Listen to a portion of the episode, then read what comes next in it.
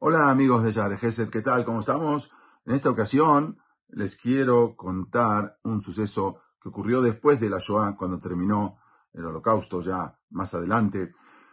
El famoso cazador de nazis, Simón Wiesenthal, él una vez habló en una conferencia donde había varios rabbanim, varios rabinos europeos en Bratislava, Eslovaquia. Ahí él eh, habló de una conferencia los rabinos presentaron a Simón Vicental, él tenía 91 años en ese momento, y le dieron un premio.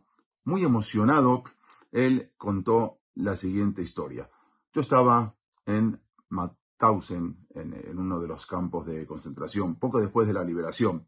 El campamento había sido visitado por un rabino, por un rab, rabí llamado Eliezer Silver. Él era el jefe de Agudat Arabanim, de la Unión de Rabinos Ortodoxos de Norteamérica en una misión para, había llegado él con otros eh, rabinos, en una misión para ofrecer ayuda y consuelo a los supervivientes. El rabino Silver también organizó un rezo especial. Había hecho una tefilá, un, tefilá especial para poder también hacer el Kaddish. Invitó a Simón, él estaba contando, me invitó, invitó a Simón Vicental a unirse a los otros sobrevivientes para poder hacer la oración, el rezo, el Kaddish. Sin embargo, Simón Vicental, él se negó. Dijo, yo no voy a participar de, ese, de esa tefila, de ese rezo. Y él explicó por qué. En el campamento, dijo Simón Vicental a Rabbi Silver, había un hombre, un hombre religioso, que de alguna manera logró pasar un sidur adentro del campamento, un libro de oraciones. Al principio, dijo Simón Vicental, al principio lo admiré muchísimo a este hombre, lo admiré por su coraje, ya que él había arriesgado su vida para poder traer ese sidur. Pero al día siguiente me di cuenta que este hombre estaba rentando, estaba alquilando ese sidur a la gente por un pedazo de comida. La gente le estaba dando su último pedazo de pan durante uno, para poder tener durante unos minutos un sidur con él. Ese hombre era muy delgado, un hombre demacrado, cuando todo había empezado. Pero pronto, tanto que fue alquilando su sidur, tanto comió, tanto comió, que murió antes que los demás. Su sistema digestivo no pudo soportar todo lo que estaba comiendo.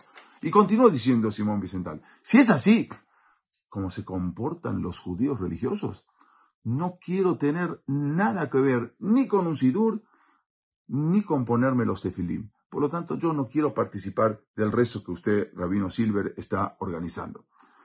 Cuando Vicental se retiró y comenzó a alejarse, Rabbi Silver le tocó el hombro y suavemente le dijo en Yiddish, Dudumer, eres un hombre tonto. ¿Por qué miras al judío que usó su sidur? ¿Por qué miras a el Yehudí que él tenía y rentaba su sidur para poder sacar comida de la boca a la gente hambrienta? ¿Por qué no miras a los muchos Yehudim que dieron su último pedazo de pan para poder tener un sidur por unos minutos y rezar. Eso es fe, eso es emuná, eso es la verdadera emuná, ese es el verdadero poder del sidur. Rabbi Silver entonces lo abrazó a Simón Vicental. Al día siguiente dijo el señor Vicental, fui a rezar y me puse los tefilim.